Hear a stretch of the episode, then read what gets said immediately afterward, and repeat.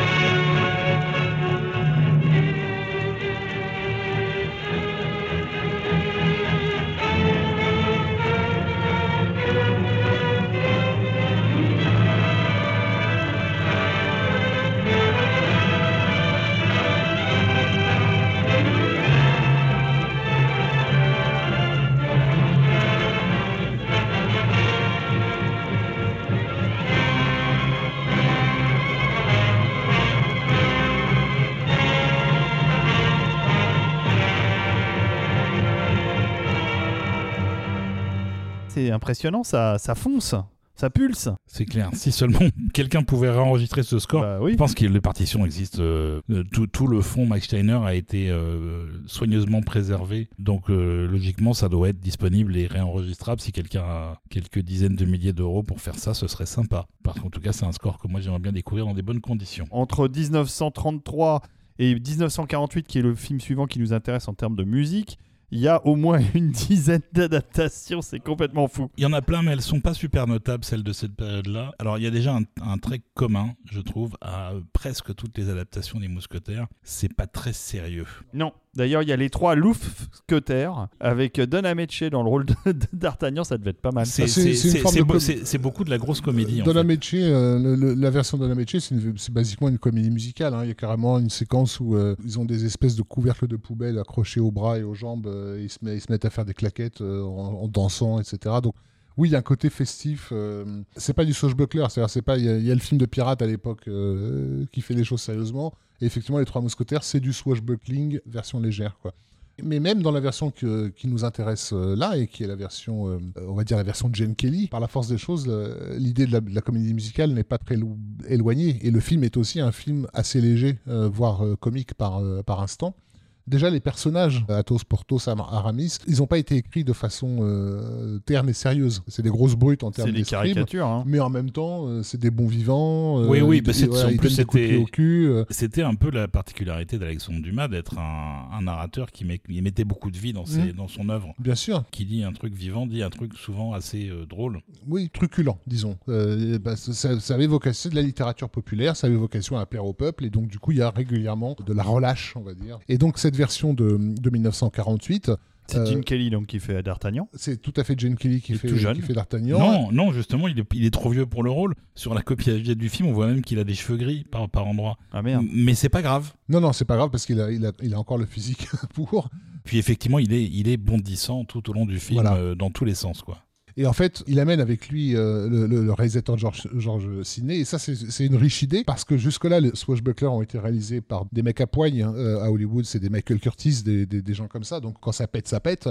Mais par contre, ça manque d'élégance. Ils avaient fait euh, Escale à Hollywood avec Jane Kelly. C'est que la comédie musicale ne s'embarrasse pas trop d'impact, mais surtout de danse, de mouvement, d'élégance. Et que du coup, bah, les combats à l'épée, euh, il faut d'abord et avant tout qu'ils soient jolis à voir. Et une des grandes richesses de, cette version-là, qui est effectivement à, mes yeux et aux yeux d'Olivier euh, la meilleure adaptation des Trois Mousquetaires, c'est que tu as l'impression de voir des gens danser, danser tout, tout le film. Quoi. A, C'est- ça, les, combats, c'est littéralement de la chorégraphie avec euh, beaucoup d'avance sur euh, ce que fera le cinéma de Hong Kong euh, un demi-siècle plus tard. Exactement, dans l'utilisation de- des décors, des planches, des tables, etc. Et effectivement, une légèreté. C'est-à-dire que quand il se bat, de temps en temps, quand il arrive derrière son adversaire, il lui met un coup de pied au cul. Oui, oui, et puis, il- et, puis, et puis il se marre, et puis il fait des blagues, ils font tous des blagues d'ailleurs. Mm, mm, Le seul personnage un peu tragique, c'est celui d'Athos qui est joué par Van Eflin, tout à fait. et qui va mener à un final du film qui est plus doux amer que le reste. Je crois que c'est Athos, hein, à un moment donné. Enfin, il y a une séquence gaguesque, mais qui est pas jouée comme un gag dans le, dans, dans le film. euh, alors qu'aujourd'hui, ça serait un truc des as, quoi. Il rentre chez lui et il y a un sniper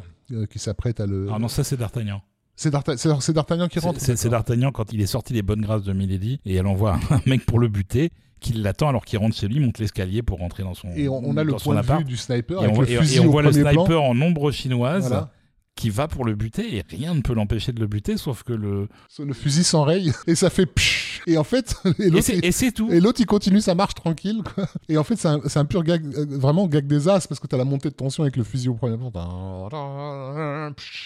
oui mais ça démontre ça démontre aussi une certaine maîtrise de la narration parce que la mise en scène de George Sidney n'est pas euh, spécialement innovante par contre elle est super élégante et le film est en particulier très très bien monté Ouais. c'est très très en avance sur son temps en termes de montage il y a euh, évidemment des cascadeurs sur le film qui font des choses que Gene Kelly par exemple ne peut pas faire Mm. même s'il en fait quand même une bonne partie. Le passage d'un plan à un autre, c'est absolument seamless, alors qu'en 1948, normalement, c'est des choses qui se voient, quoi. Non, mais pas, pas, pas un aussi haut niveau, un aussi haut degré de professionnalisme. C'est une production MGM. Donc, par exemple, la, version dont on parlait tout à l'heure, c'est la RKO qui était un mini-studio. Là, c'est la MGM, c'est le studio des stars, le studio du Fast. Bah oui. Voilà, c'est a du- c'est- c'est dans un Technicolor absolument Euh, éclatant. Complètement somptueux. Il y a le plus beau cardinal de Richelieu de l'histoire du cardinal de Richelieu. Il est, il est parfait, c'est Vincent C'est Price. Vincent Price. Et là, là, ça, là, c'est la classe. Là, c'est la classe. Même s'il y en voilà. a eu d'autres de bien, on va le Enfin, voir. hein, la, mais- la- la coupe de cheveux et les tenues de Lana Turner, euh, à mon humble avis, c'est minimum 200 techniciens qui s'en occupent 24 heures sur 24. Lana Turner, c'est la, c'est la plus belle de toutes les Milady de l'histoire du cinéma.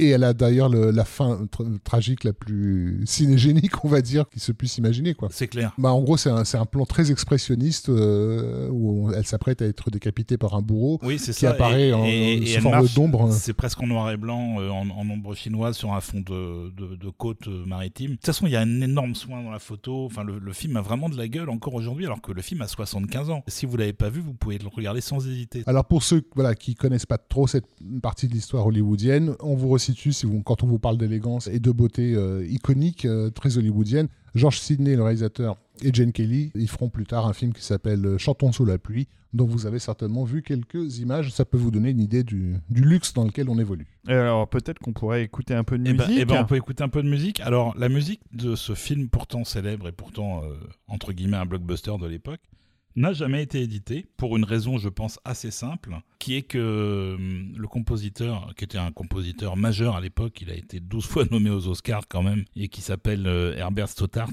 il est un peu oublié aujourd'hui. Donc déjà, ça favorise pas l'édition de la musique. Et en plus de ça, et c'est même précisé carrément au générique de début, toute sa thématique est dérivée essentiellement de pièces de Tchaïkovski, dont euh, son Hamlet, euh, la symphonie Manfred, euh, l'ouverture de Roméo et Juliette, etc. Et du coup, il n'y a pas de thématique vraiment propre au compositeur, et c'est peut-être aussi pour ça que il a été moins demandé que, que d'autres en termes de, réédition, donc le score n'est jamais sorti. Et ce qu'on va vous faire écouter là, ça vient directement du film. Bon, bah écoutons ça. Alors, c'est le main title.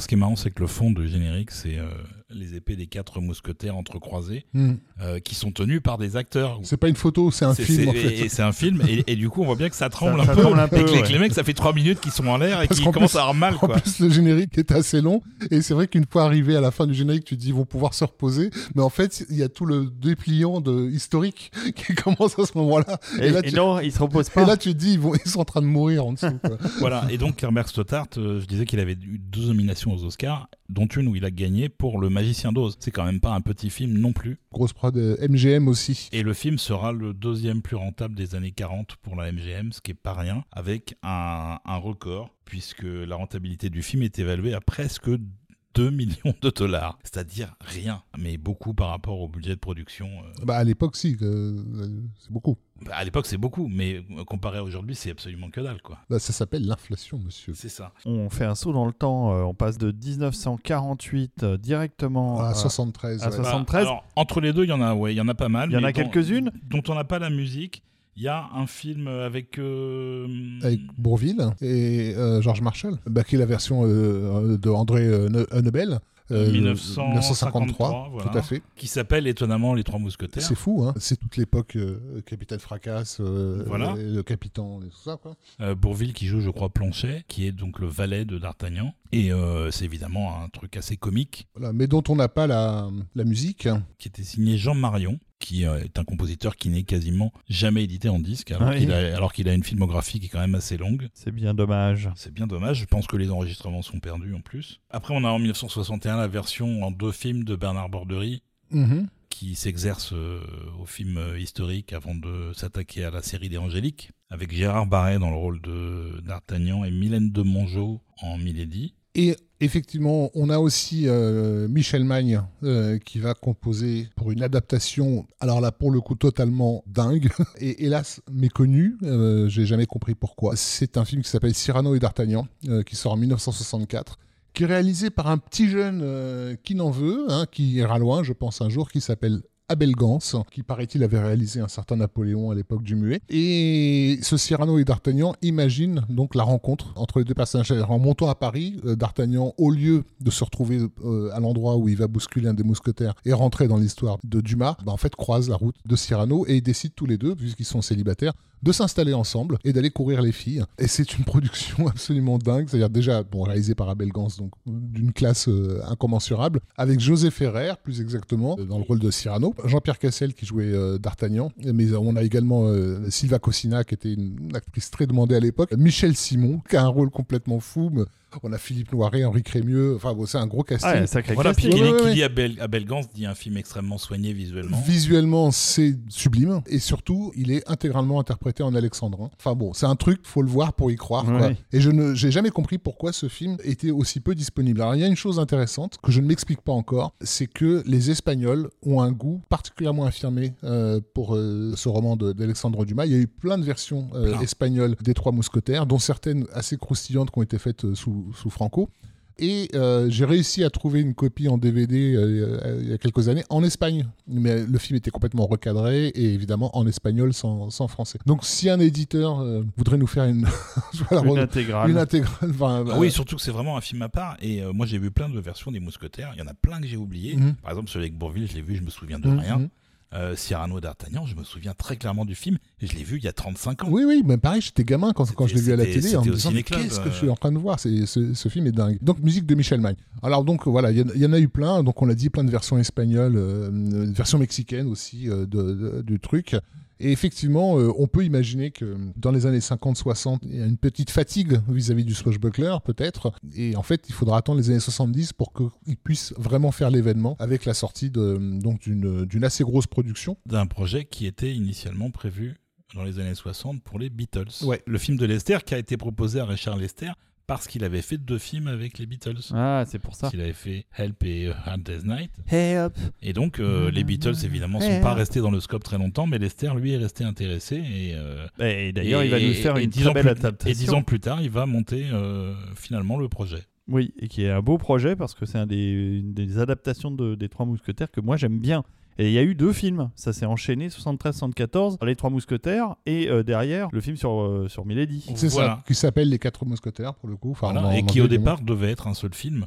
Sauf que ils ont tellement tourné, ils ont tourné en Espagne pendant des semaines et des semaines, et il y avait tellement de matière et finalement euh, une certaine fidélité du scénario par rapport au roman originel, parce que la plupart des adaptations filmiques ne vont pas jusqu'au bout de l'histoire. On va pas jusqu'à la conclusion de la storyline de Milady. En général, on s'arrête après les ferrets de la reine où euh, en gros les mousquetaires sont victorieux et le film se termine là. Et là il allait jusqu'au bout, sauf que ben, au final ça a fait suffisamment pour faire deux films, sauf que les acteurs avaient signé que pour un. Et que du coup ils se sont tous retournés contre la production en disant mais moi je, je, je fais pas deux films pour le prix d'un en fait. Exactement, et ils ont gagné. Beaucoup d'acteurs qui d'ailleurs, dont certains s'étaient vraiment engagés sur le projet à cause de Richard Lester, qui n'avait pas tourné pendant pas mal d'années, mais qui avait une certaine réputation parce qu'il était quand même un des réalisateurs euh, phares de, on va dire, du renouveau de l'école anglaise euh, dans les années 60. Quoi. Euh, c'est un réalisateur upbeat, enfin. c'est- Oui, il euh, avait un côté un peu un, un peu jeune, un peu dans le vent. un euh, peu iconoclaste, avec un humour très british, assez grinçant. C'est ça. Et du coup, il a quand même un casting euh, conséquent, parce que Ah ouais. Oliver Reed, euh, Raquel Welch, Richard Chamberlain et compagnie, Michael York. Michael York qui Euh, fait voilà. D'Artagnan, Ouais, et euh, dans les méchants, euh, Christopher Lee, Charlton Heston, euh, Faye Dunaway,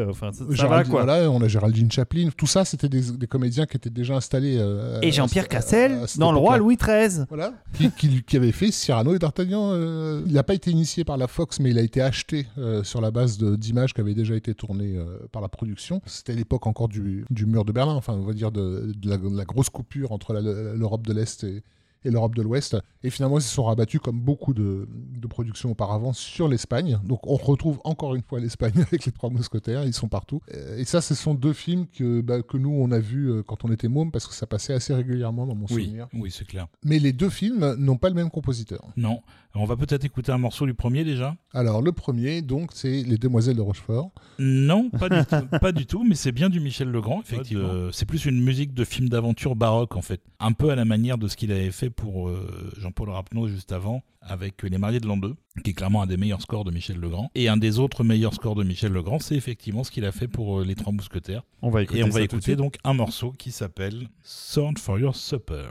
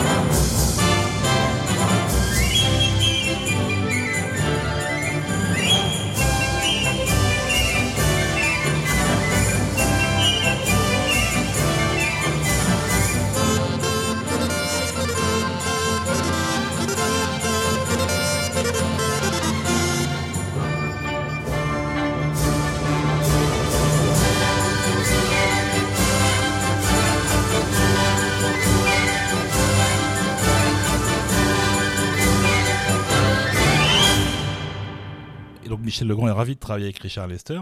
Il est par contre un peu effondré à la suite de la projection du film euh, en montage à peu près définitif parce qu'il lui reste 15 jours pour faire un score où il y a littéralement 8 duels à l'épée, je sais pas combien de poursuites, deux love theme, une grosse ouverture, un gros final, etc.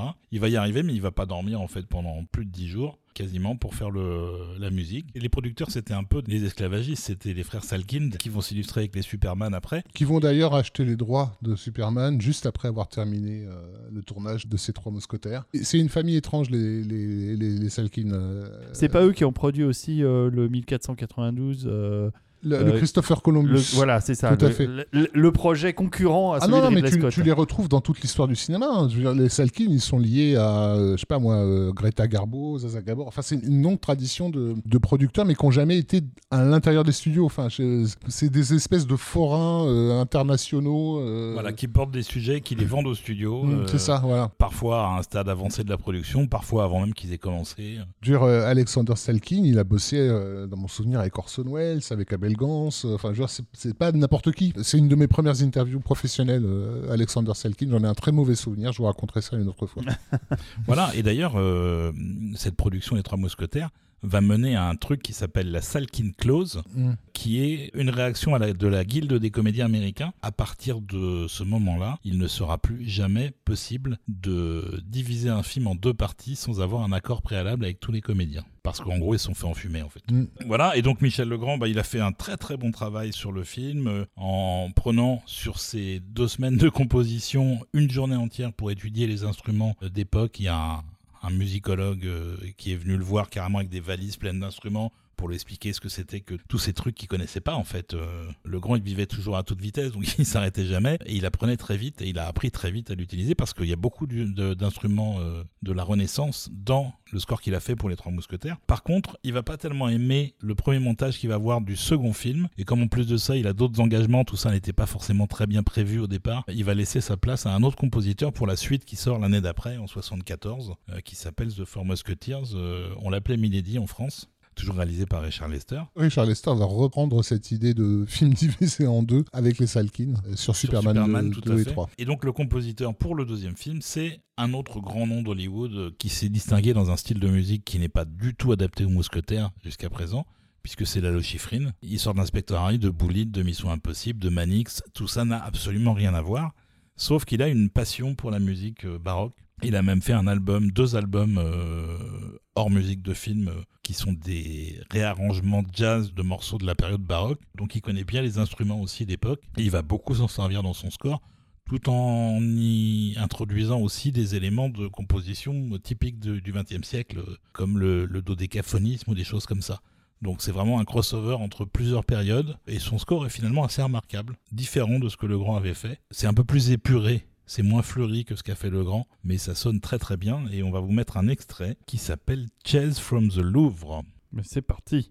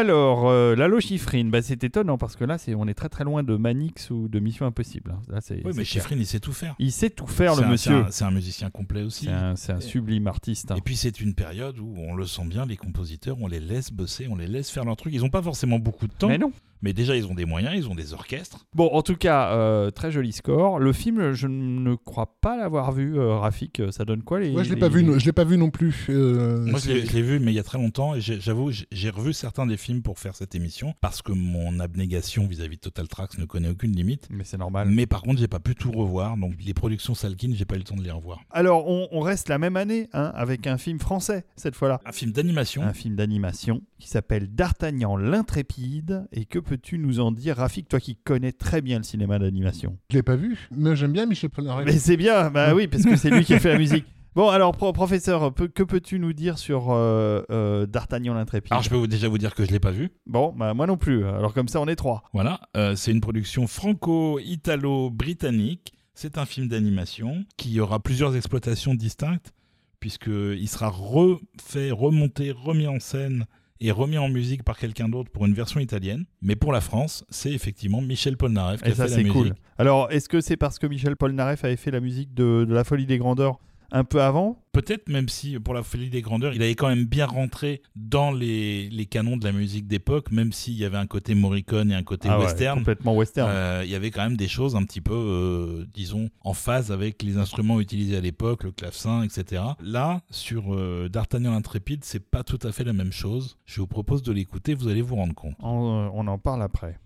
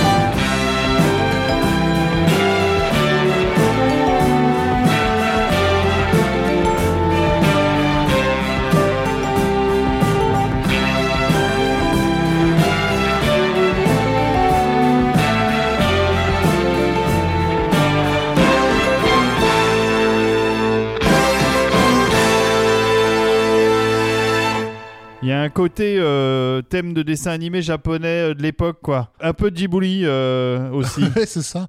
Et d'ailleurs, à propos de dessins animés, euh, on précise que euh, on va pas forcément s'attarder sur le dessin animé qui passait au début des années 80 euh, sur D'Artagnan. sur D'Artagnan et les Trois voilà, qui, Mousquetaires. qui était une production espagnole animée en Asie, Ouais. quelque part en Asie, en, En Chine, Corée au Japon. ou en tout cas euh, avec, avec des enfants esclaves. quelque part. Vo- voilà, mais, Oh. mais, mais, mais production espagnole euh, qui euh, a été diffusée en France aussi et dont le générique avait été signé par les inénarrables Guido et Maurizio De Angelis qui sont toujours là pour pourrir tout ce qu'ils peuvent et euh, ça ne fait pas exception. Euh, moi j'ai écouté le thème sur YouTube et c'est Bon, laissons tomber. Alors Voilà, revenons, voilà, à c'est Michel pas possible, Polna- revenons à Michel Polnareff.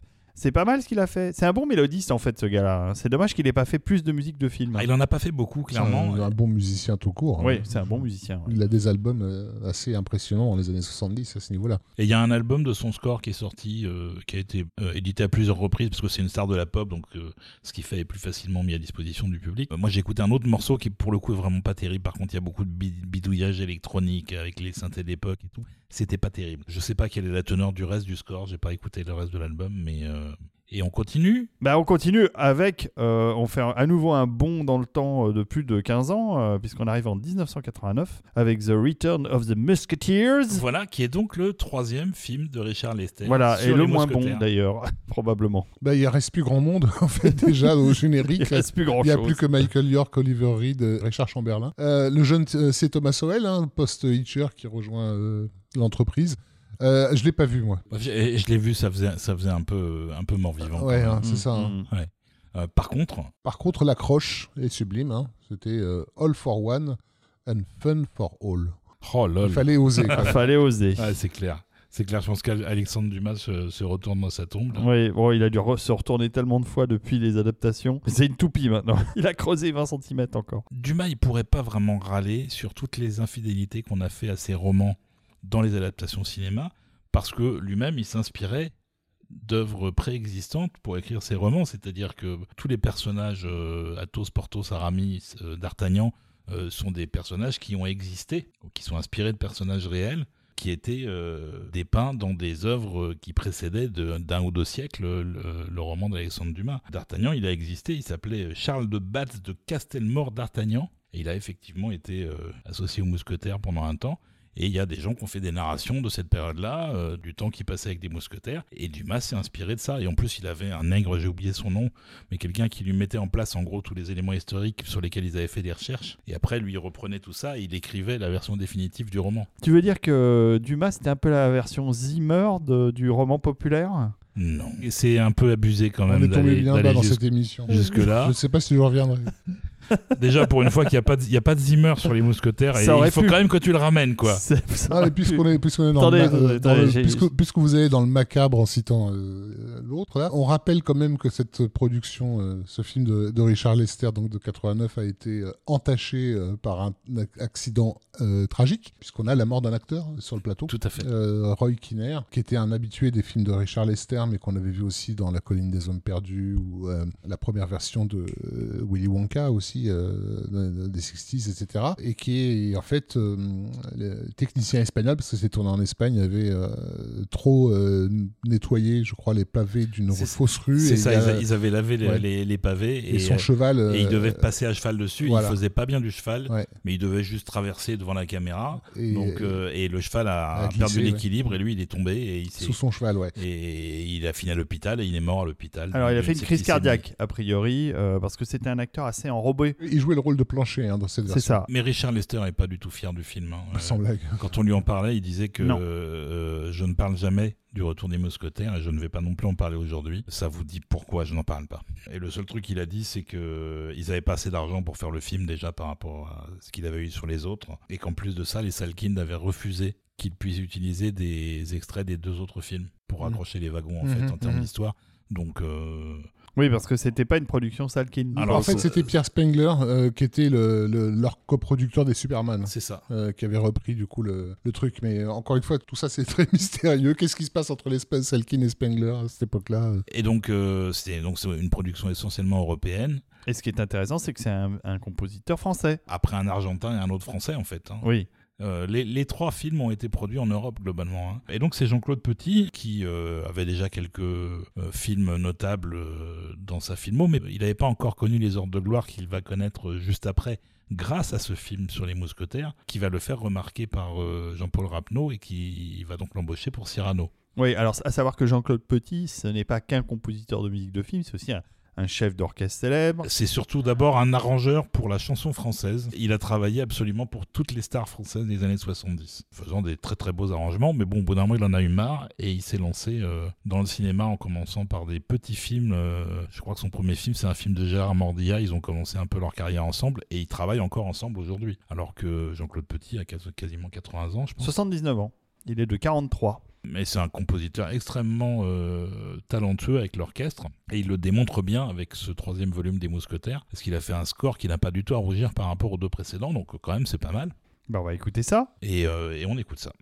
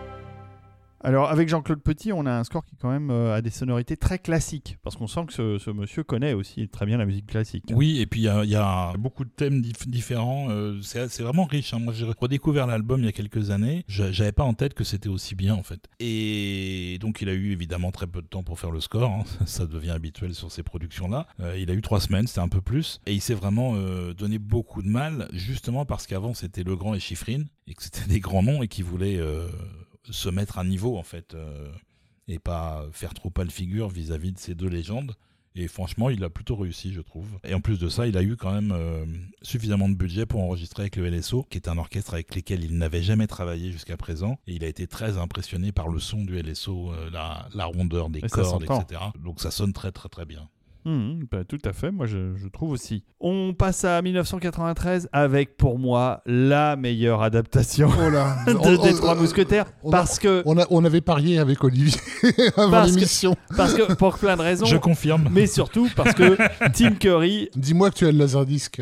Ah, évidemment, j'ai le Laserdisc, j'ai le DVD. euh, non, il y, a- il y a le DVD, mais il n'y a pas de Blu-ray. Et je pense qu'on doit pouvoir le voir sur euh, Disney, puisque ça fait partie du catalogue Disney. Mais c'est une production Disney. Et donc, euh, c'est un chef-d'œuvre absolu, puisque Tim Curry joue le cardinal de Richelieu et que à la fin, il y a une tentative d'assassinat du roi de France façon JFK. Il manque juste les Tokiwoki et on y est, et c'est top. Et bon, c'est un film complètement exubérant. C'est un film opportuniste. Non. Ah, le- non, mais c'est vrai, c'est clairement là, on est vraiment dans le modèle de la production euh, hollywoodienne euh, forcée euh, des années ouais. 90. Ouais. Puisqu'en gros, euh, c'est un film qui est né euh, du succès euh, de Robin des Bois, Prince des voleurs, avec le bien-aimé Kevin Costner, mais également le- les restes de Young Guns. en Young fait, Guns, voilà. bah oui, parce qu'il y a une partie du casting de Young Guns. Exactement, mais l'idée c'est que Young Guns avait montré qu'on pouvait reprendre des genres qu'on considérait comme fatigués en leur mettant des beaux jeunes qui passent bien sur les Et qui posters, plaisent de, aux- et les qui posters plaisent aux filles. voilà, et faire quelques succès. Donc l'idée c'est évidemment de ressusciter à nouveau les trois mousquetaires en mode beau gosse.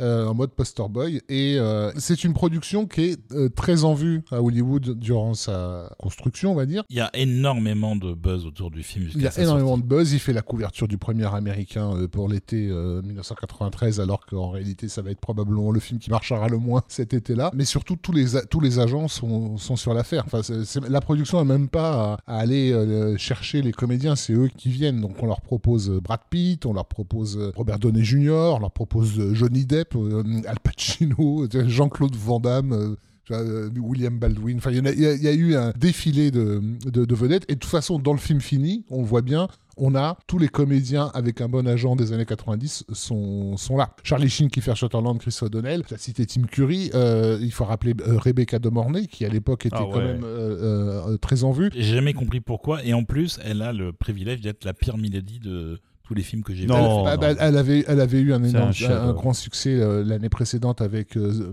la, la main, sur le berceau. oui. voilà. Gabriel An- Anwar qui a été complètement oublié depuis, mais pareil, qu'on retrouvait euh, dans tous les magazines. Très très jolie. elle. Voilà, Julie Delpy, euh, qui était en train Mais de oui. sa carrière américaine.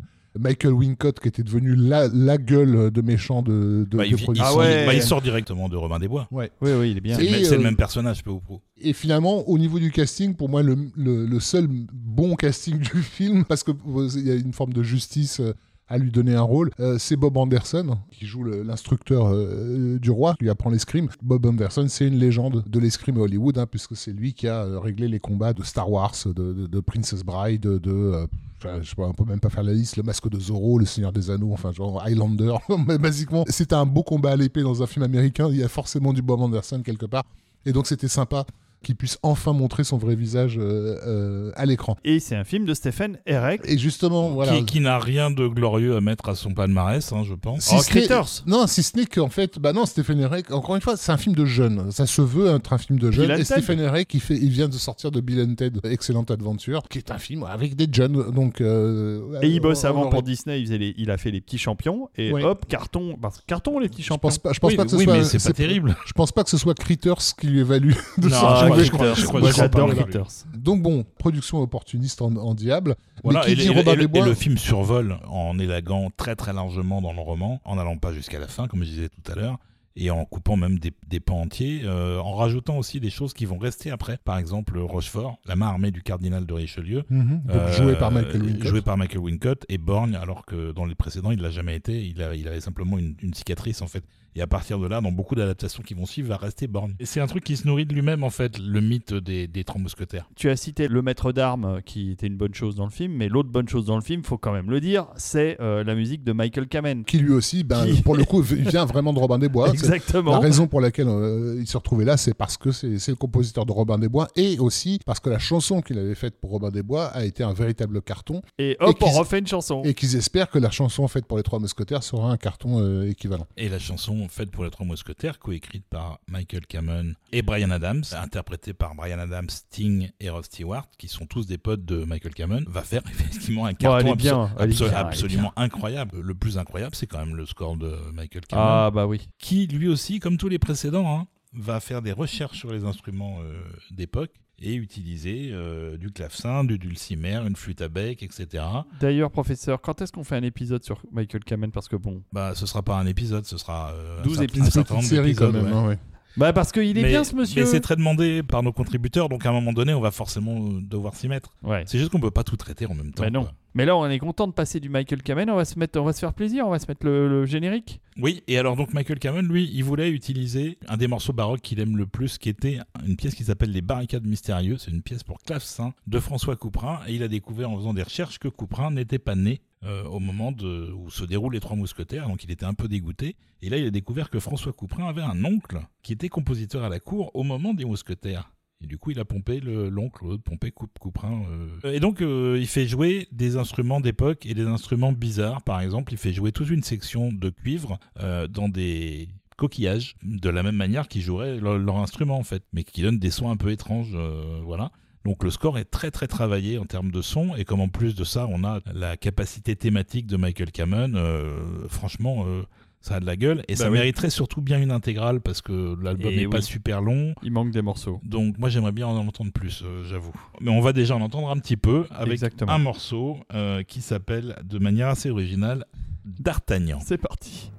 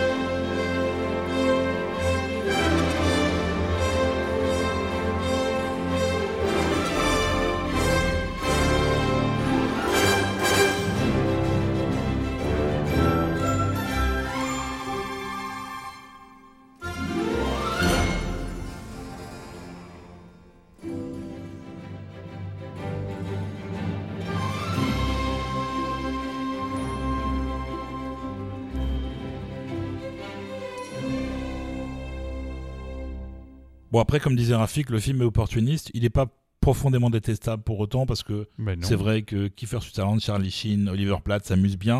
Donc Bah c'est assez oui. communicatif. Par contre, en termes de structure et tout, c'est pas très solide. Et- Charlie Sheen fait un très bon Aramis. Et, moi, puis, et puis encore une fois, c'est une plaisanterie, c'est une grosse rigolade. Euh, où est le drame des mousquetaires de- du roman d'origine? On ne le trouve quasiment jamais, à part à la fin du film de 1948 de George Sidney. C'est un truc qui n'apparaît jamais dans les, les adaptations, en tout cas celles que j'ai vues. Qu'est-ce qui fait que euh, on approche toujours ça avec un œil euh, comique en fait? On est bien d'accord. Alors l'année d'après sort en France un film euh, français, François, monsieur. Bah, c'est une adaptation des Trois Mousquetaires, mais, mais c'est un spin-off, Bah, c'est, c'est une adaptation de 20 ans après et du Vicomte de Bragelonne de petits éléments. Euh, un film de Bertrand Tavernier qui s'appelle La fille de D'Artagnan, qui fait un- un- une sorte de mélange hein, d'un- d'un- de, plein, de plein d'éléments des, des différents bouquins euh, et qui nous présente des mousquetaires vieillissants et euh, en lieu et place de D'Artagnan, la fille de D'Artagnan, Sophie Marceau, qui va retrouver son père après avoir été élevée au couvent pour déjouer une machination. Et Rafik, qu'as-tu pensé de ce merveilleux film? J'aime beaucoup Bertrand Tavernier, le cinéphile. Un peu moins Ber- Bertrand Tavernier, le cinéaste. Mais le fait est qu'effectivement, c'est un film qui est né du- d'un réflexe ci- cinéphile. Puisqu'au départ, l'idée, c'était vraiment de rendre hommage, de ressusciter, on va dire, un peu l'esprit du cinéma d'exploitation européen des années 50-60 et de tous ces films de KPDP qui nous ont émerveillés à cette époque-là. Jean Marais Et Tavernier, qui a euh, porté le projet, euh, voulait le confier à un réalisateur qui n'était plus du tout en activité depuis très longtemps, qui était Ricardo Freda. Mais qui en avait fait des films de Et KPDP. qu'on avait fait un sacré paquet, voilà. Je trouvais que c'était typiquement une idée à la Tavernier, quoi, d'aller chercher ce vieux briscard. euh, C'est ça, voilà. donc il, a- il avait fait le scénario, il voulait produire le film. Exactement. Et euh, le problème, c'est que Freda était beaucoup, beaucoup trop âgé. Euh, C'est ça, il n'arrivait pas en fait. ouais. Et, donc, bah, et donc coup, Tavernier a dû reprendre les a rênes. dû reprendre les euh, rênes aux yeux des sociétés d'assurance, j'imagine, et de tous ceux qui avaient engagé les frais euh, sur, cette, sur cette production. Voilà, moi je trouve que bon, c'est pas élégant. Enfin, pour moi, le Swashbuckler, c'est vraiment, c'est pour ça que je suis fou de la version de Georges Sidney, quoi. C'est, je veux que ce soit beau à voir, quoi. C'est c'est- c'est un de ces réalisateurs qui est, qui est adulé par les cahiers du cinéma, qui a fait des films qui ne manquent pas d'intérêt, mais qui n'est pas un cinéaste de mise en scène. C'est assez terrible de dire ça. Mais c'est- littéralement de la télé, quoi. Mm. La photo est plutôt jolie. Les cadres sont pas moches, mais euh, deux personnages qui parlent, c'est un champ contre champ. Point. Mm. Il n'y a pas de mouvement jamais, quasiment Il n'y a jamais. pas de chorégraphie. Il n'y a, pas- euh, a- a de scénique, chorégraphie. En fait, ça. la mise en scène se contente de nous montrer l'action telle qu'elle est écrite dans le scénario et elle n'apporte aucun commentaire additionnel.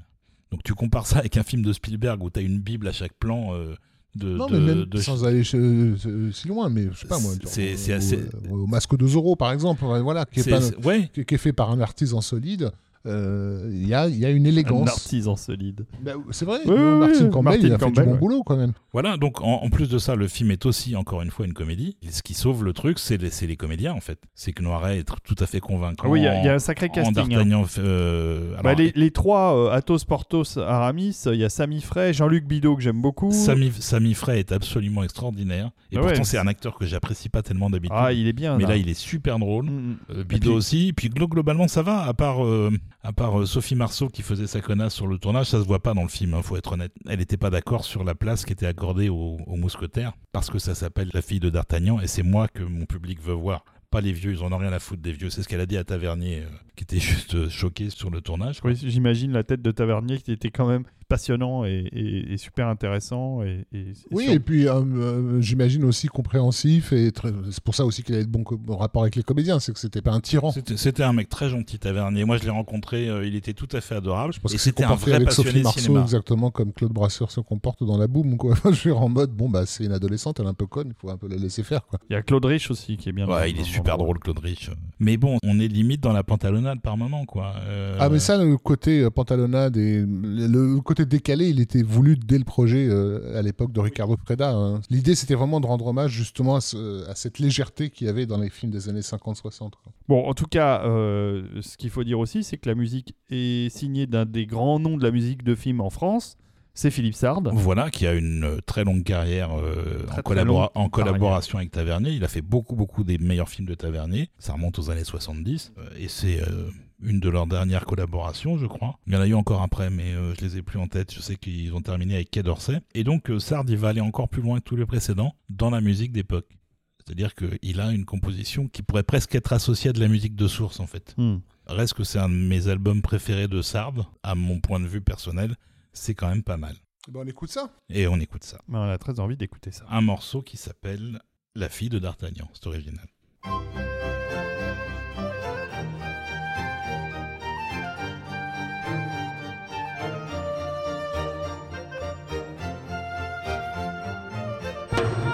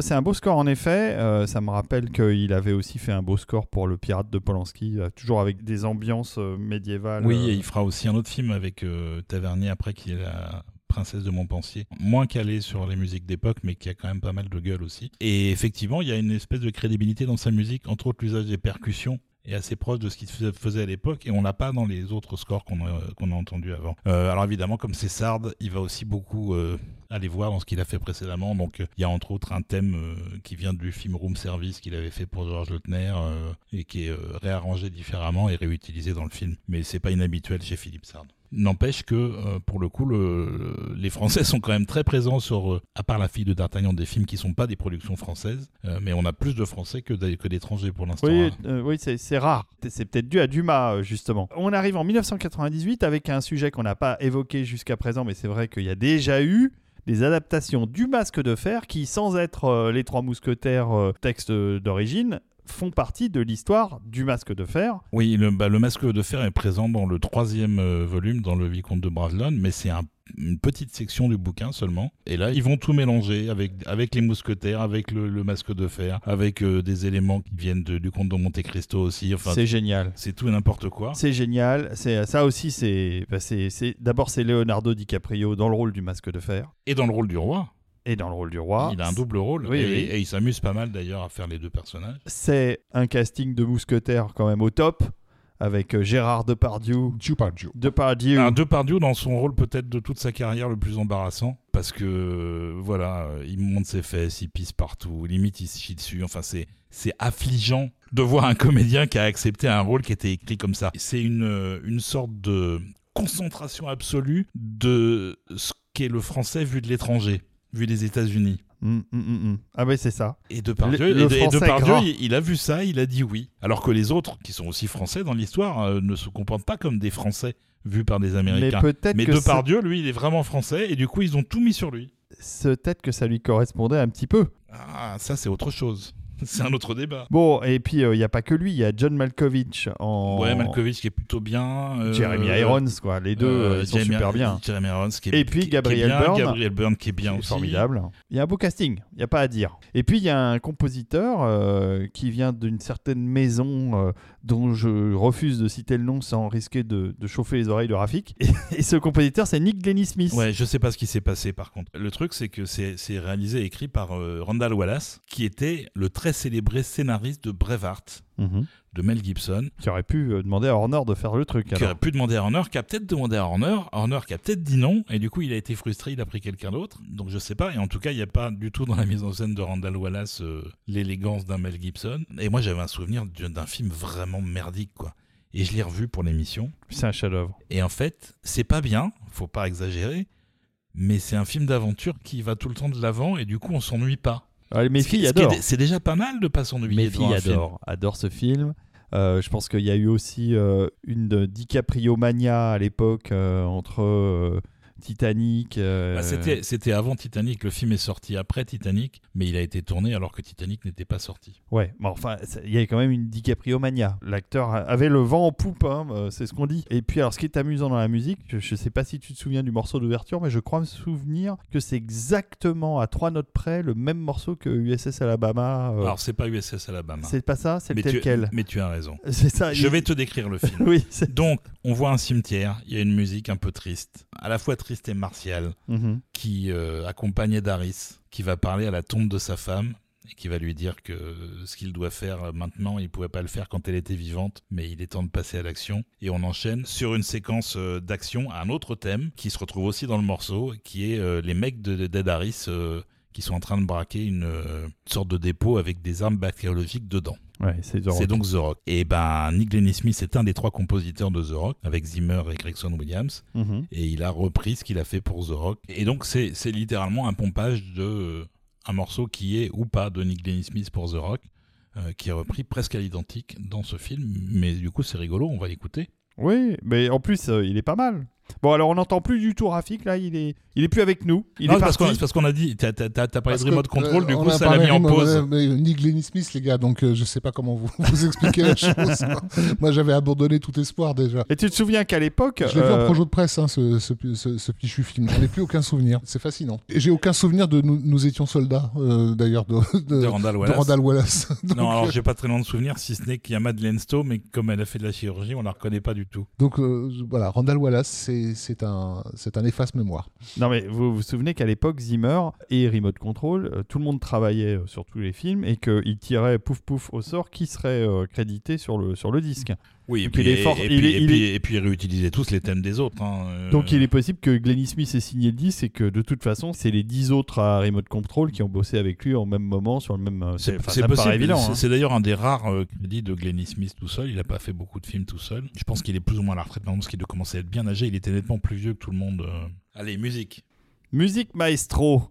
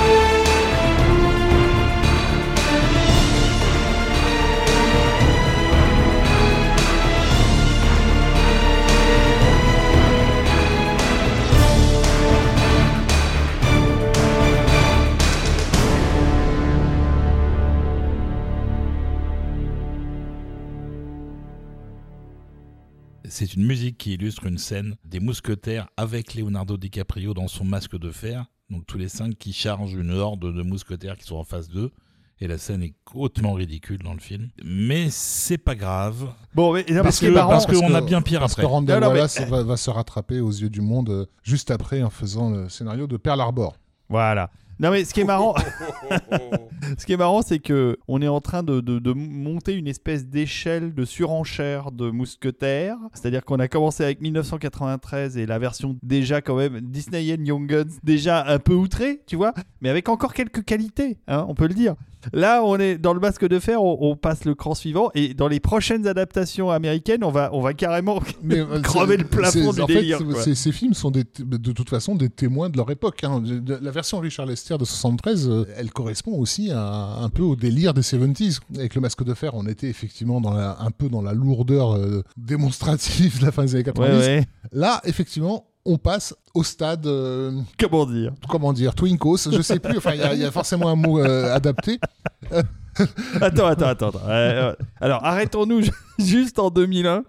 Oui, oui, parce qu'il y a encore parce- une évolution avec Ouais, le film ouais, suivant. Parce que Puisque le suivant, c'est le film de trois mousquetaires Kung Fu. celui de- dont la musique est de David Arnold. Tout à fait. C'est ça. Euh, c'est un film qui, est- signé par Peter Iams, qui n'était pas un manchot avant. Non, mais qui a clairement sucré les fraises. Euh, là, il fait un truc, ça s'appelle The Musketeer. Et effectivement, il y a que D'Artagnan qui est mis en avant. Les autres sont vraiment des personnages secondaires. Ils réécrivent toute l'histoire des mousquetaires avec des chorégraphies de baston par le chorégraphe de euh, John Woo, euh, Tsui Hark et Mm. compagnie, euh, qui s'appelle Jin Jin Xiong. Il y a Tigre et Dragon qui est sur les écrans, euh, donc évidemment qu'on est en pleine Hong Kong mania. Mais c'est vrai que c'est aussi, en confiant euh, des, des projets comme ça à des réalisateurs euh, vieillissants, les mecs essaient de raccrocher les wagons alors qu'ils n'ont pas du tout suivi le truc. C'est-à-dire qu'effectivement, ceux qui sont bouffés le cinéma de Hong Kong dans les années 80 en pleine poire, ceux-là auraient pu peut-être euh, adapter intelligemment cette énergie au film de KPDP euh, européen. Mais euh, tu demandes pas ça, euh, encore une fois, tu demandes pas ça à Peter Iams, quoi, le pauvre. Il a, il a 60 ans, il n'est pas non plus euh, croulant. hein. Ah non, mais Non, ça mais fait longtemps parle- qu'il fait plus rien de bien. Pas en référent culturel. Un, un gars comme ça, quand si tu lui parles de Hong Kong, sa, sa vision à lui, c'est c'est Opération Dragon euh, de Bruce Lee, quoi, si tu veux. Donc, euh, Mais même en termes de casting, le film n'est pas du tout convaincant. Déjà, je sais pas qui est le, le qui est héros. Catherine- D'abord, qui est Catherine Deneuve? Non, c'est un Catherine Deneuve, c'est la on reine. pas de parler. là. Attendez, mais c'est un scénario de Gene Quintano qui a quand même à son actif Alan Quaterman et les mines du roi Salomon, Police Academy 3 et 4, Alan Quaterman et la cité de l'or perdu. Donc ce mec-là, n'a jamais fait un bon film en fait. Bon, par contre, euh, tu parlais de Catherine Deneuve, on s'en fout, mais euh, il y a quand même Sylla Shelton, Tati Daniel dans le film. Mm. Ouais. Il y a Mena Suvari euh, qui sortait de American Beauty, euh, Tim Ross. Enfin, on a quand même toujours du beau linge dans ces Voilà, productions comme, euh, comme le conte de Rochefort était pas satisfaisant méchant, ils en ont inventé un autre qui s'appelle Fèbre, Mhm. qui est joué par Tim Ross. Enfin voilà, le, le film est vraiment vraiment pas bien. non. Et Plancher est interprété par Jean-Pierre Castaldi, qui a demandé à ce qu'on ne nettoie pas les rues sous son cheval. On vous a pas fait, euh, parce que là on fait un épisode un peu lié à l'actualité, on vous a pas fait un épisode, on n'a pas eu la force sur Astérix. Euh, Mais là on, s'en rapproche. On s'en rapproche quand même pas mal. Pourquoi tu nous as balancé ce film-là, Olivier? Mais parce que c'est une Parce que- musique qui tient plutôt Et bien la voilà, route. bah oui, quand même. Parce qu'elle est signée par un mec qui faisait les choses bien à l'époque, quel que soit le projet. Et euh, les projets complexes, euh, compliqués, euh, ça, ouais. contestables et tout, tout un tas d'au- d'autres mots en con, il en a fait plein parce qu'il a travaillé beaucoup avec Roland Emmerich. Ce qui est intéressant en fait avec la musique de film aussi, on le répète par souvent, peut-être pas ex- assez explicitement, c'est que comme le compositeur, c'est quand même un, un travail solitaire, il n'est pas contaminé par la folie qui peut s'emparer d'une production. Euh, les producteurs, scénaristes, réalisateurs, ils sont obligés d'avoir des réunions ensemble, de travailler ensemble. Et au bout d'un moment, plus personne ne réalise que les idées sont complètement débiles. Le compositeur, lui, il est dans son coin, on lui a demandé de faire un film de KPDP. Eh Ben, il est en train de travailler sur un film de KPDP. Et du coup, parfois, ça donne que la musique, tout d'un coup, tu as, une bonne musique d'un bon film que- hypothétique qui, qui accompagne une grosse merde euh, à côté. Mais c'est vrai que le score, vous pouvez vous l'acheter, euh, c'est que du bonheur. C'est ça l'avantage que ce soit sorti en 10, c'est qu'on n'a plus du tout besoin de voir le film. Non. On peut oublier qu'il existe et écouter la musique. Et elle est franchement bien, Bah, on va l'écouter. comme on va entendre maintenant. C'est parti.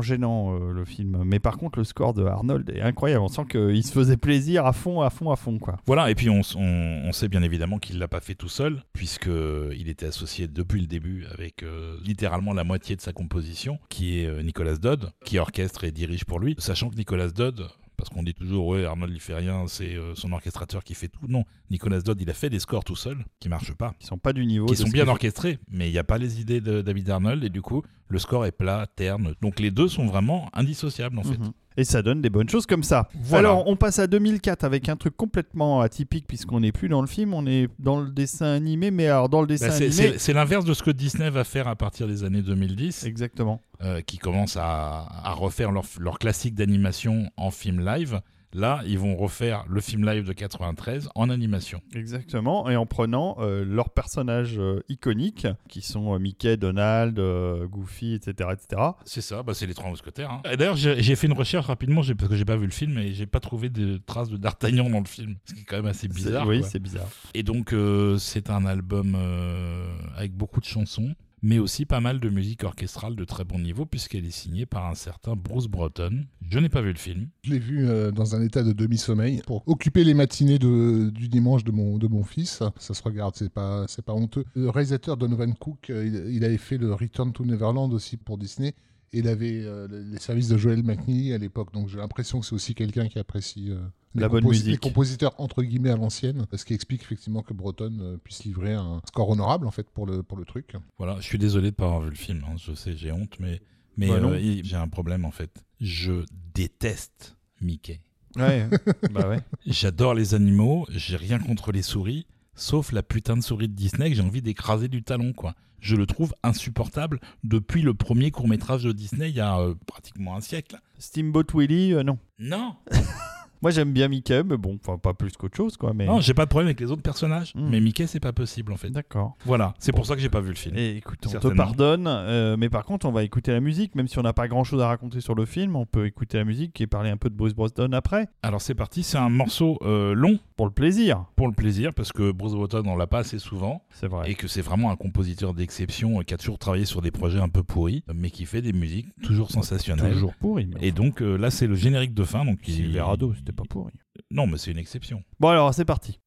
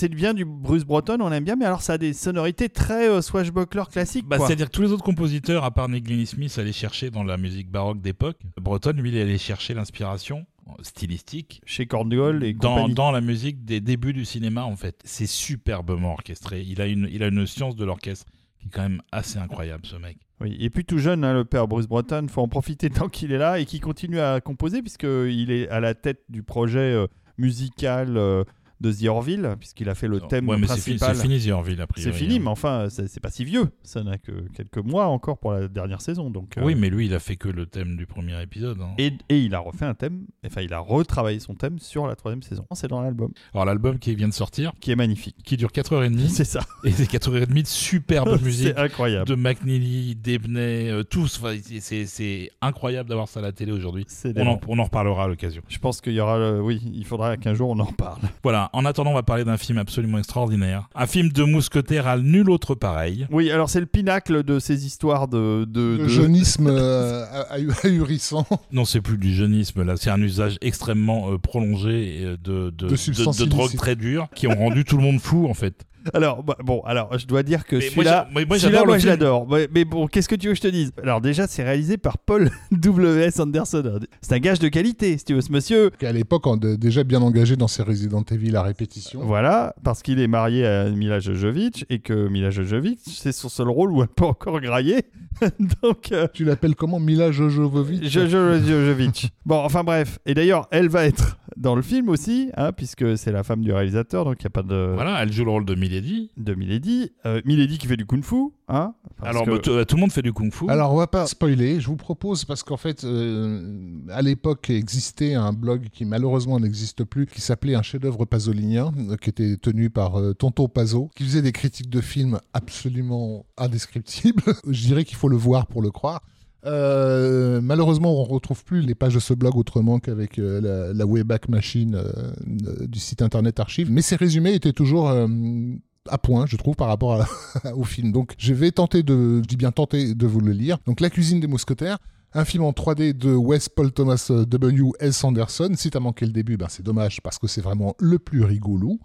Imagine Venise, le 16e, 18e, 15e, euh, la Renaissance, ouais, fuck it, l'ancien temps. Au début, tu vois un garde qui monte la, bah, la garde au bord de l'eau, devant un palais ou des macaronis à barbichette. Ils ont caché les plans ultra confits de canard d'un bateau volant que Léonard de Vinci, tu sais, le mec qui a parlé à Joconde, il a machinalement dessiné sur un vieux bout de nappe en papier de pizzeria avant de se faire une petite pause anal breeding avec son jeune apprenti prépubère. Quand brusquement, splish, splash, plosh, un fucking homme grenouille ninja super badass, il sort de l'eau et bim badakui qui fait juste un trou dans le menton du garde avec son épée. Wait, wait, wait, what? Un homme grenouille ninja, bateau volant dans les trois mousquetaires Ok. Donc, alors voilà, il enchaîne sur plein de trucs que je peux pas vous dire parce que c'est fait à partir de dessins absolument hilarants. De toute façon, qui ça pourrait bien intéresser de nos jours de lire la chronique d'un film où il y a plein de hipsters à stoumache habillés en baggies et santia qui se croustibatent comme des petites tafioles en faisant des entrechats et des moulinex avec des épées toutes fines, des chapis chapeaux à plumes et des cols en dentelle de Bruges, hein French fags. Bah ouais les mecs, on est au 20e, 21e siècle maintenant nous. Ce qu'on veut c'est des bons gros warriors à coupe mulet musqués, bronzus et recouverts de vaseline qui massacrent des terroristes musulmans ou des narcotrafiquants sud-américains ou des chinois ou que sais-je en les headshotant avec des lance-roquettes. Oh, je sais bien que tu vas me répondre les amis, les scénaristes, ils ont bien essayé de rendre le bouquin original plus moderne en faisant quelques très légères infinitésimales modifications à l'histoire originale. Et on enchaîne, je, je, voilà, je peux pas vous lire tout le billet. qui Non était mais alors, moi je vous recommande un autre billet parce que vous connaissez sûrement un de mes amis très proches qui se signe sous le nom de Un odieux connard et qui a fait euh, les trois mousquetaires, euh, les trois euh, À la Max Linder. à la. Max Linder. Le billet est très très long parce qu'il fait, euh, il fait genre une dizaine de pages, je pense. il s'est lâché, mais c'est à pleurer de rire et en plus il se trouve que le dieu est un ancien prof d'histoire, je ne veux pas révéler toute sa vie, mais, donc il connaît très très bien et la période et, et le texte de Dumas, etc. etc. Et je crois que c'est un de ses billets les plus drôles, donc je vous conseille de, taper Un odieux connard, Les Trois Mousquetaires, et vous allez tomber là-dessus et vous allez passer un bon moment à rire. Voilà, donc tous ceux qui ont vu le film sont déjà en train de se fendre la gueule euh, depuis 5 minutes. Ah bah oui. Tous ceux qui ne l'ont pas vu ont envie de le voir. Ah, et, il ils, faut. et ils ont raison. Il faut le voir. C'est un truc à part. C'est surréaliste. voilà, comme, est- le, comme le rappelait donc Vincent Montanania, alias euh, Tonton Pazo, il y a aussi Portos, un maçon gros bear bien velu avec plein de poils autour des tétés et des super pouvoirs de Super Saiyan, un peu comme Go Son Goku. C'est ça. aussi Aramis, hein, qui se la pète euh, gros racaillou en faisant le Yamakasi à capuche sur les toits de Venise, genre Street Assassin's Creed, ou, ou en mettant des, des PV au choual qui font caca dans les rues de Paris. C'est vrai. Et puis il y a aussi euh, donc euh, des hordes de dirigeables euh, armés de, de centaines de canons, euh, des batailles aériennes. euh, c'est n'importe quoi. il C'est la même histoire que les Il autres. n'y a hein. pas une galère volante. C'est des bateaux ballons, c'est des bateaux volants. Il y en a pas un qui s'écrase sur, Pourquoi la- Si, sur, si, sur- c'est- sur Notre-Dame Sur Notre-Dame et sur Versailles. Et alors en plus de ça, parce que c'est il faut une cerise sur cette espèce d'énorme gâteau bien dégueulasse, c'est en 3D. Ah ouais, moi j'ai le Blu-ray 3D, le seul Blu-ray 3D édité par TF1 Vidéo. Excusez-moi du peu. Et alors, euh, c'est de la bonne film- 3D, ça, monsieur Rafik. Et un des, je crois, un des seuls films 3D à avoir eu l'immense honneur de se retrouver dans une liste des meilleurs films de l'année par Quentin Tarantino. C'est à noter. Le truc est complètement euh, au-delà de toute forme de raison en fait. Et c'est peut-être la, la seule valeur du film. C'est la force. euh, C'est que c'est que Paul Anderson, il va là où personne ne va jamais parce que Parce que Tout- personne. tout, tout le osé. monde, tout le monde a un, un vague fond, de même, bon- même- même de les bon pires, sens. un, un vague vernis de bon sens. Lui, il l'a pas. Il y, va, il, il y va. C'est nos limites, ce film. Voilà. Et effectivement, la scène de, de Milady sur le- les toits de je sais plus quel euh, bâtiment euh, où elle doit aller voler un truc euh, et où elle se dessape pour montrer ses cuisses et il y a les soldats qui arrivent et elle, elle les défonce à la, à la Tsouillard, quoi. Mais comme c'est toutes les scènes du film sont comme ça, en fait, pour le coup, on s'ennuie pas. C'est le, le truc est vraiment poilant, quoi. Ah, c'est poilant. Mais c'est d'une Du absolument N'importe euh, quoi ici. aberrante, quoi. À 75 millions de dollars, quand même. Ouais, et ils avaient clairement prévu de faire une séquelle euh, et le film n'a pas été le succès Non, attendu. bah, parce quel que- dommage. Parce qu'il n'y a pas eu. Bah, moi, tiens, un, un- un autre comme ça, je reprends. hein. Ah, bah, moi aussi. C'est un mauvais film qui défonce tous les mauvais films de Ah, bah, c'est un nanar digne de Nanarland. Et donc, c'est vraiment The Nanar, euh, gros budget en 3D. À voir en Voilà, 3D. vous, avez- vous aurez compris qu'on n'aime pas, mais on aime quand même.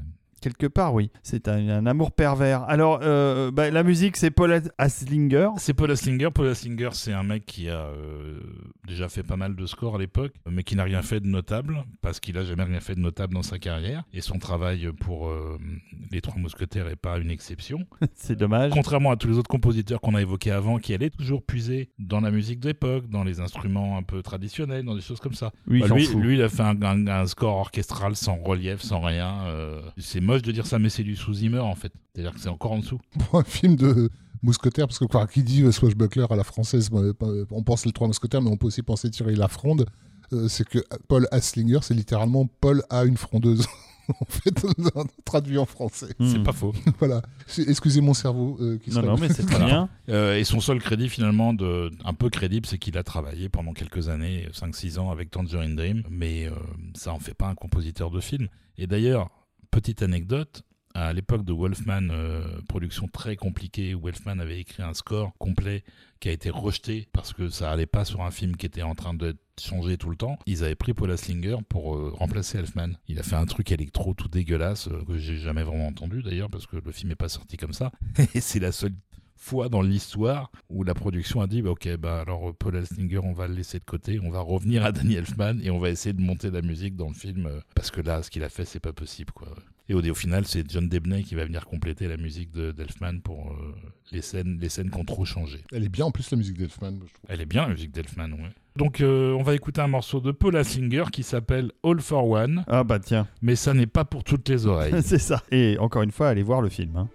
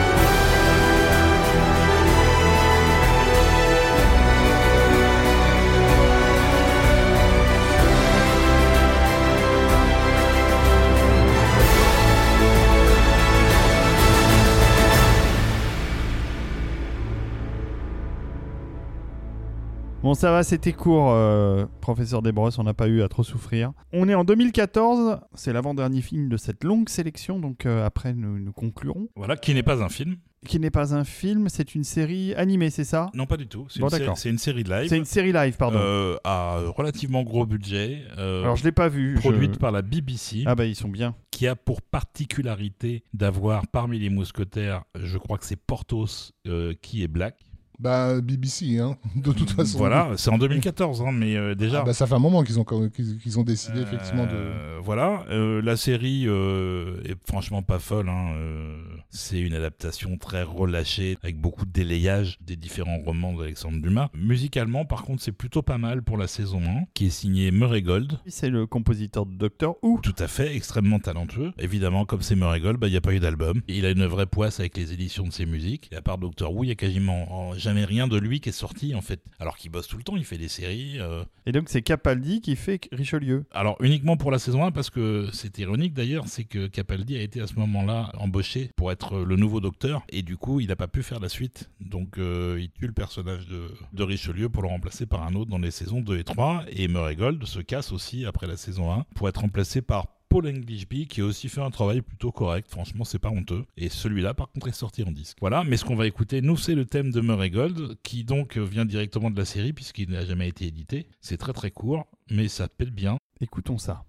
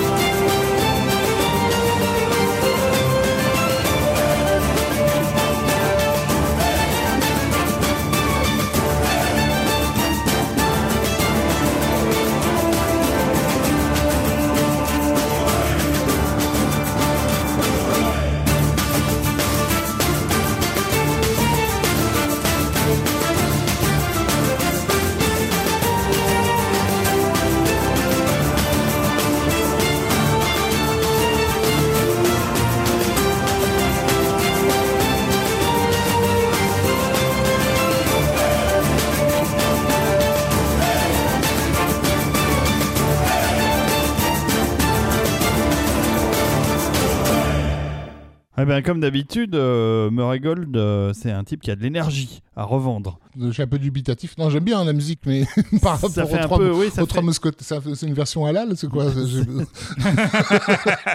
je, je débarque un peu. Quoi. Ouais, je la Mais connaissais J'ai pas, vu la série, donc je sais pas. Ça se passe au Pakistan, c'est ouais. J'ai pas souvenir du Pakistan. non. D'accord. Pourquoi pas? Nous, on aime bien euh, Murray Gold. Bon, on aime bien, mais non, mais euh, musicalement, encore une fois, c'est c'est sympathique. C'est juste que j'essayais de voir euh, D'Artagnan dessus. Et tout d'un coup, j'ai vu un Turc. Bon, rien. Qui danse. Bah, D'Artagnan, euh, ouais, il est un peu bronzé d'ailleurs dans la série maintenant que tu m'en parles.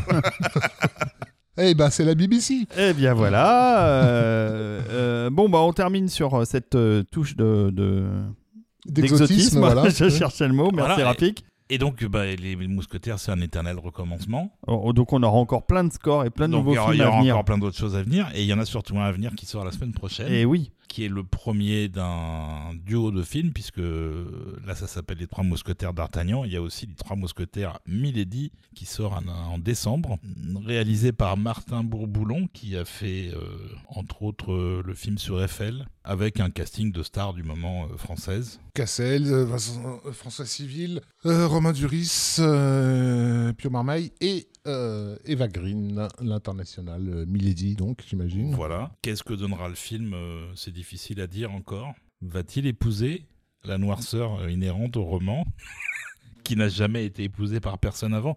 Je ne sais pas. Nous verrons. En tout cas, la bande-annonce euh, augure d'un film euh, très spectaculaire. Ça, ça a l'air d'une grosse production euh, euh, Oui, spectaculaire un, française. un peu sage à, à- mon goût. C'est-à-dire que ben, on, nous, on va pas se plaindre non plus qu'on fasse du swashbuckler en France. hein. C'est toujours cette idée de enfin, euh, on se réveille, on essaie de faire du cinéma euh, qui ramène les, les spectateurs en, en- en salle, en jouant sur notre patrimoine, qui a quand même été euh, très largement pillé à juste titre par les Américains, parce que eux, ils savent, ils percevoir justement le caractère populaire. Mousquetaires. Tant mieux si on fait les trois mousquetaires en France. Je ne peux que leur souhaiter du succès. Mais c'est vrai que la bande-annonce, ça a l'air un petit peu euh, Oui, puis je suis un, je hésitante. Quoi. je suis un peu dubitatif sur leurs influences. Le, le producteur euh, euh, Dimitri Rassam et le réalisateur ont cité comme influence des films qu'ils ont revus.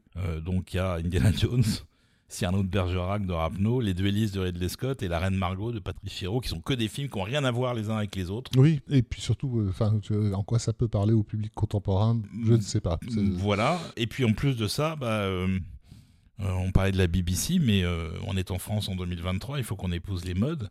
Donc il y a un mousquetaire noir dans, la, dans, le, dans le film euh, qui s'appelle Hannibal, euh, qui est inspiré du premier mousquetaire noir de France, qui a vécu 60 ans après la période des mousquetaires et qui n'était pas mousquetaire en plus. Mais bon, ça c'est secondaire. On verra. Ah, moi je dis rien, il y avait un chevalier de table ronde qui est sarrasin. hein, donc, euh, c'est vrai, c'est vrai. Je m'en fous, moi. Il peut, Encore une il fois, peut c'est mettre toutes les couleurs. Si le film est bon, Oui. j'achète. si le film est bon, mais c'est vrai que le- le- les, les- plusieurs des adaptations dont on a parlé sont opportunistes. Et par rapport à la, la série de la, de la BBC ou à, ou à cette version française, on voit aussi l'opportunisme dans, dans ce qui nous est présenté de, de prime abord. Mais bon, on n'a pas vu, on attend de voir. Par contre, On écoute un morceau De Guillaume Roussel pour euh, Les Trois Mousquetaires d'Artagnan. Et voilà, on vient vous parler de, de- de la musique après.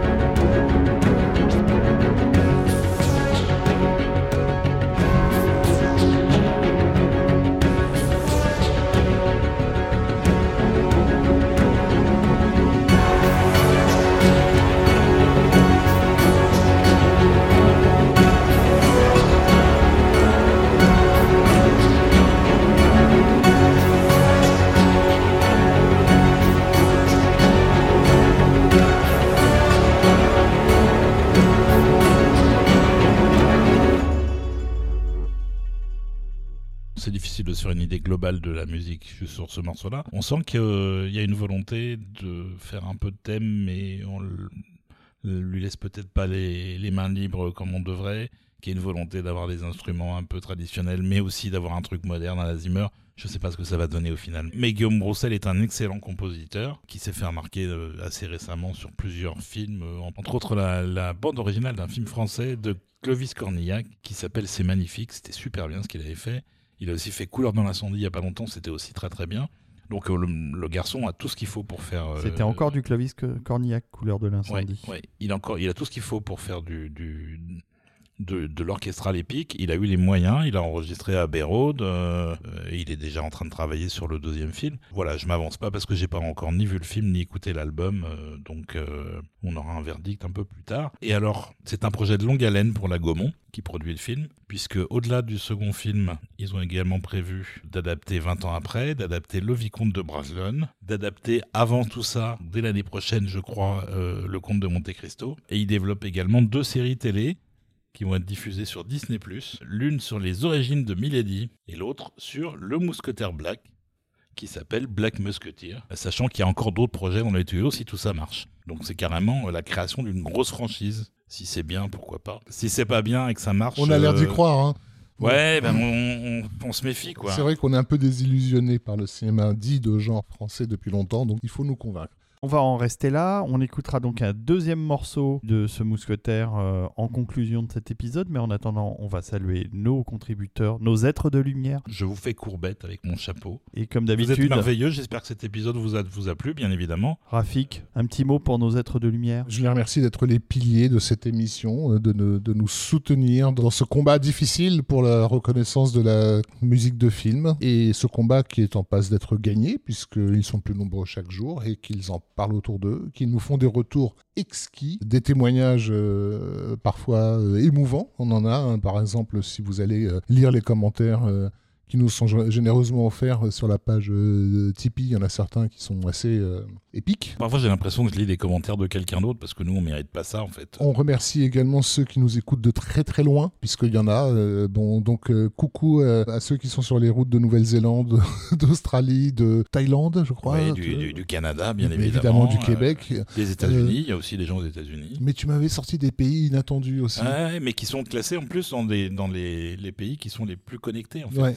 Donc euh, voilà, merci à tous les expatriés qui écoutent nos voix avec euh, quelques heures de décalage. J'ai eu un message euh, là pendant qu'on enregistrait sur Twitter, un message privé d'un de nos êtres de lumière qui a comme pseudo le labo de Jay et c'est une chaîne YouTube que je vous recommande parce qu'il fait des analyses des Blu-ray Ultra HD qui sortent et il analyse mais de manière très technique et c'est très intéressant. Il nous met juste un petit message pour vous dire à toi et à l'équipe de Total Tracks que je suis un fan inconditionnel de vos podcasts. Je viens de savourer celui sur l'épisode 4 de Star Wars et j'attends l'Empire avec impatience. Nous aussi on en parle de celui-là. Et j'aimerais aussi rajouter une petite chose. Euh, Peut-être que parmi vous, certains ne connaissent pas l'excellente musique de David Newman pour le film The Phantom Oui. de 1996. hein, tu confirmes, David? Oui, oui, c'est génial. Euh, Je suis en, en ce moment euh, connecté sur lagrandeévasion.fr. Ah, donc il passe euh, The Fantôme. La meilleure euh, radio de musique de film Tu au monde. Euh, et donc le morceau qui passe en ce moment, c'est The Phantom, Flying to the Island par Super David score. Newman. Et c'est un Voilà. super score. À laquelle vous vous connectez sur lagrandeévasion.fr, vous tomberez sur un morceau de musique de film amoureusement choisi par Olivier avec euh, un magnifique euh, visuel évidemment sur lequel tu as passé 18 heures. Je ne sais pas faire ma promo, mais je n'ai pas besoin parce que j'ai mon ami Rafik Djoumi qui s'occube de moi. Mais je bien. mais je avec plaisir. Je hein. suis pas fan number one parce qu'il y a des encore plus fans que moi de la Grande Évasion. Je l'ai appris avec, euh, avec déception dernièrement. Des gens qui prennent le train pour aller féliciter Olivier pour son travail. en tout cas, non, c'est vraiment lagrandeévasion.fr. Si vous aimez Total Tracks, vous aimerez euh, lagrandeévasion.fr. Sa sélection en tout cas. Merci donc à tous pour vos messages, pour vos encouragements, pour vos sous, parce que ça nous aide à Ouais, continuer Beaucoup, ouais. Voilà, on se retrouve bientôt avec. on se retrouve avec, bientôt. euh, on a plein d'autres super épisodes euh, à venir. dans les tuyaux. On est en train d'étaler tout ça. euh, Il va y avoir des trucs sympas jusqu'à l'été. Il y aura des trucs sympas après aussi parce qu'on va pas s'arrêter. Mais euh, Excuse-moi, mais là, E Pertetto un cielo di stelle de Ennio Morricone. il est bien celui-là. Ouais, on vient d'enchaîner là. Bon, on va pas lire toute la playlist de, de la Grande de Évasion. lagrandeévasion.fr. Hein, on vous rappelle d'y aller et d'écouter. Voilà, en plus de nos épisodes, vous avez de quoi vous occuper Voilà, et d'ailleurs, vous pouvez trouver aussi les épisodes de Total Tracks une fois qu'ils sont publics sur la Grande Sur- Évasion. Sur la Grande Évasion. Bien ouais. sûr. Et comme ça, vous les écoutez avec un beau visuel. Euh, merci beaucoup, on vous embrasse. Merci messieurs. Merci. Merci, des bisous. Un pour tous, tous pour un. Un pour tous et tous pour non, un. non, un pour tous et tous pour la musique. Et tous pour la musique de film. Un pour Total, Total Tracks.